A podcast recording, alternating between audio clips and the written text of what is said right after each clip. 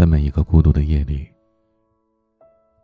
有我温暖着你。欢迎收听，晚安，我对你说，我是彼岸。前段时间，我去某一个城市培训，距离不算远，坐高铁过去的。当时，对方的客户派了一位年轻的助教接待我。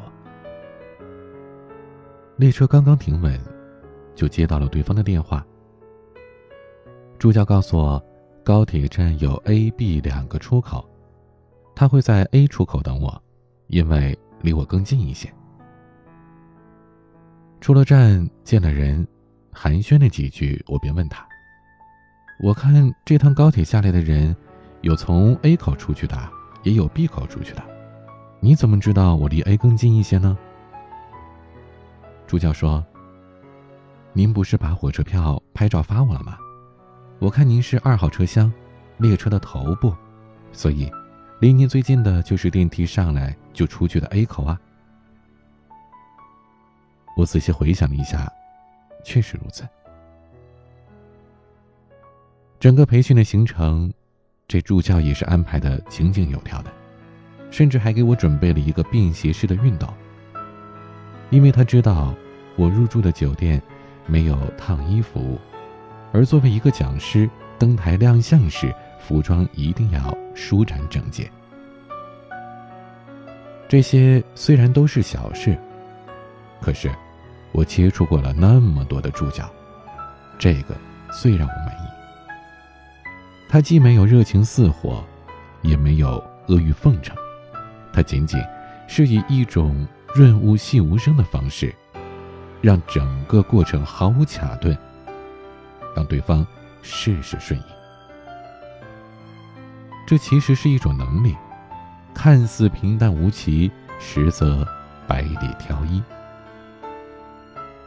就说这女孩吧，如果她拥有不错的专业功底，再具备了这种能力，假以时日，大概率会混得很不错的。因为他拥有很多优秀者的共性：凡事儿多想一层，干活多做一步。你身边有不少优秀的人吧？你有没有想过一个问题：他们到底比自己强在哪儿呢？是光鲜亮丽的学历，是睿智机敏的谈吐，还是说干就干的作风呢？可能有这些要素，但是应该不是全部吧。根据我观察，这些人最重要的一个共性就是，凡事深想一层，干活多做一步。教授兼作家曲家瑞。他写过他一个学生。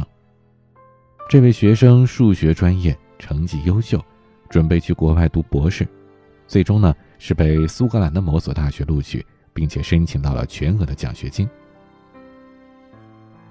徐家瑞知道这种情况并不多见，就问自己的学生啊是怎么做到的。学生回答说：“我知道那所学校有很多人申请，而且很多人都比我厉害。”所以我要做到和他们不一样才行。于是我做了功课，查了资料，得知那所学校是下一届伦敦奥运会组委会成员。所以我做了一个提案，把英国国家游泳队员的成绩做了一次数学运算，匹配他们历来的成绩、泳衣的材质、天气的情况、时间的因素等等，最后推算出来谁在奥运会上。可能有着更好的成绩。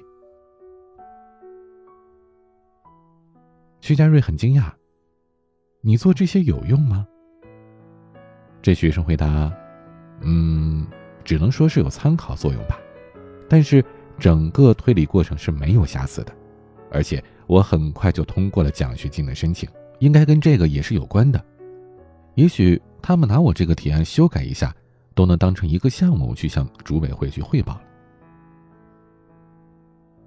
徐家瑞说：“后来，这男生毕业之后，进了某一家国际大投行，一路攀升，春风得意。也许这件事儿能证明一点：你想在众多的精英当中脱颖而出，就必须比别人深想一层，多走一步。这往往是一个人最终胜出、成就目标的关键。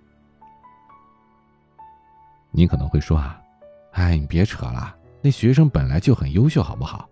如果没有好底子，想再多做再多有什么用呢？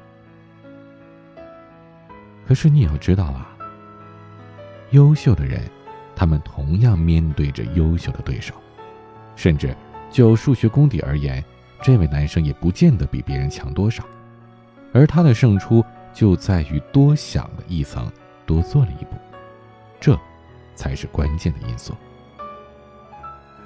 所以你可能知道。什么叫竞争吗？同一个水平线上的较量，这才叫做竞争。比如我家楼下有一个沙县小吃，如果他们把麦当劳当成了竞争对手，这老板就是有妄想症。和他们家对决的，就是隔壁的杭州小笼包，还有兰州拉面。在做好分内事之余，这家店的老板。只要比这些竞争对手多想一层、多做一步，就可以笼络到客源，长盛不衰。因此，无论你身在什么行业，处于什么阶段，今天我们所讲的主题，都可以成为你的至尊法则。得到专栏大 V 刘润曾经讲过一个出租车司机的故事。他早年在微软。有一次出差打车，和司机攀谈，才发现这个司机很不一般。他不像其他的司机在机场啊、火车站之类的地方死等，而是通过计价器算出自己的时间成本，再来选择时间、地点、人物来达到收益的最大化。比如根据经验，他推断出哪几个大厦一般打车的都是商旅人士，就经常潜伏在附近。对乘客呢，他也会进行筛选，拿着公文包的、行李箱的，这就是他的目标客户了，因为多半是去机场的。再比如，在医院门口有两个人，一个人手拿着药瓶，一个人手拿着脸盆，选择哪个呢？这位司机的答案是后者，因为前者可能只是附近的人出来买药的，而后者拿着脸盆可能是出院的人，一般回家的距离会比较远。而且，因为在住院期间见证了各种生离死别，心境也会豁达很多。他们不会让你开到附近的地铁站，然后自己坐地铁回去，而是直奔家门。所以，这样长距离的客户收益才是最高的。你看，这位司机啊，他就是深想了一层，多做了一步，因此收入也比其他人多了三倍。当你抱怨自己行业泥沙俱下的时候，你有没有想过，这个领域真的没有人做得好吗？而如果有，那是不是因为人家只是比你多想了一点，多做了一步呢？我们总是去抱怨机遇，可是机遇不就像是天平一样吗？谁多做一点，就偏向谁。很多人总说：“哎呀，这主意我怎么没想到啊？”那是因为你总不去想啊。还有人说：“哎，这主意我早就想到了。”你想到了，怎么不去做呀？说到底，你就是懒，懒得想，懒得做，懒得去改变。凡事呢。深想一层，干活多做一步，这老掉渣的一句话呀，真正能做到的是寥寥无几。并非是大家不懂得这个道理，而是这样做太消耗能量，无论是生理的还是心理的，都会排斥的。这是千万年传承而来的基因法则。是谁都不可以避免的惰性使然。但是，等你转过头来想一想，正是因为大家都懒，如果你为别人多想一点，多做一步，那才有了价值。我读 NBA 的时候啊，有一位苛刻的教授进行论文答辩，他把全班唯一的一个 A 加给了其中一位同学。我看了这位同学的论文，没觉得有多精彩，就去请教他。同学跟我说。他自己把教授发表过的论文都看了一遍，研究了教授的学术成果和观点倾向，把这些元素融入到自己的论文当中，让教授对自己的论文是毫无违和感。我这同学还说了一句话，让我记到现在。他说：“人都是怕麻烦的，思想上也是如此。你写一篇和他思想体系很不一致的文章。”他还要去左右思辨、天人交战，这多费劲啊！他能给你高分吗？他这想法确实比很多同学是深了一度，也难怪啊！他现在是某一家大型咨询公司的董事长。听到这儿，可能你会说，那他这岂不是投机取巧、投其所好吗？我想。凡事都有一个度。如果这位同学他去迎合教授导师的观点思路，但是他其实内心并不认同的话，我想，这个才叫去奉迎对方。而如果他本身也是支持教授导师的这样的一种观点，那把他融合进来，我觉得，谈不上是什么拍马屁呀，迎合对方啊。奉承对方之类的，我觉得谈不上。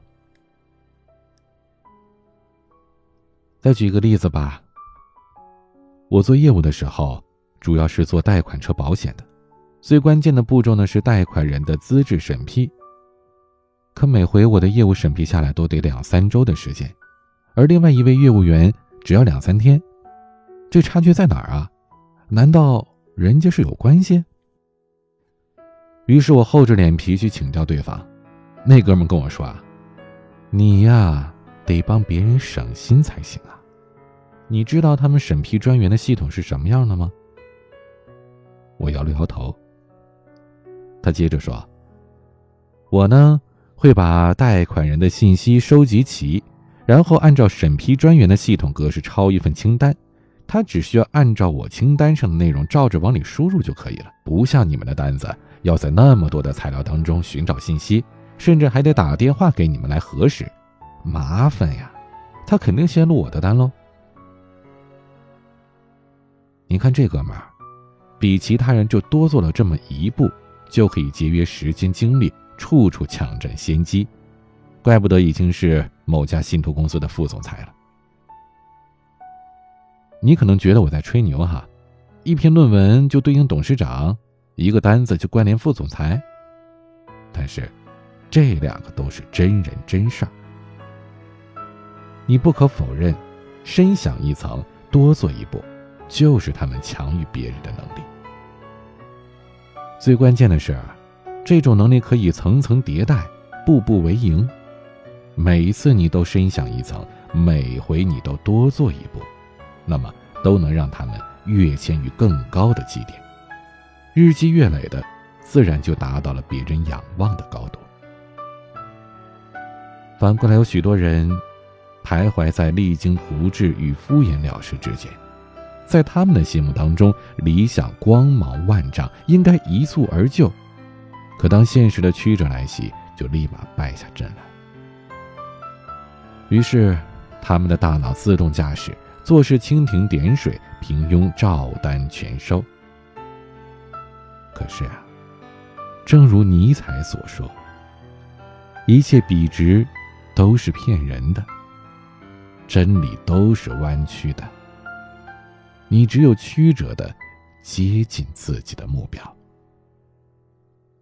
所以，凡事啊，深想一层吧，让思维在曲折当中拐一个弯儿。干活多做一步吧。”让行动，在远处落个脚。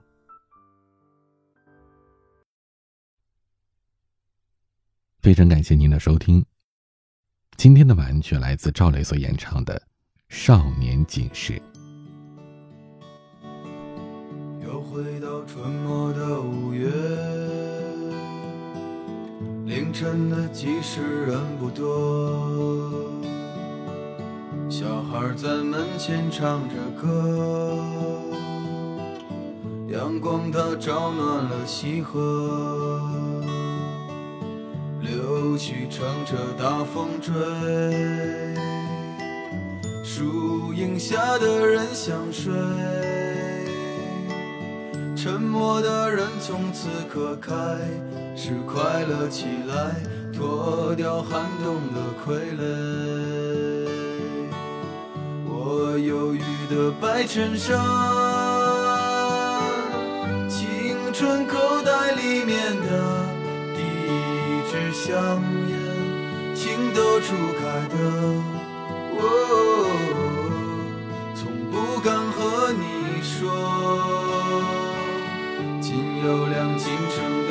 车，还没有咖啡馆和奢侈品商店。晴朗蓝天下，昂头的笑脸，爱很简单。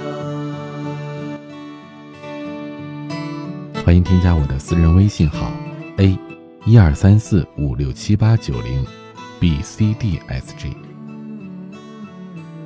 我是彼岸，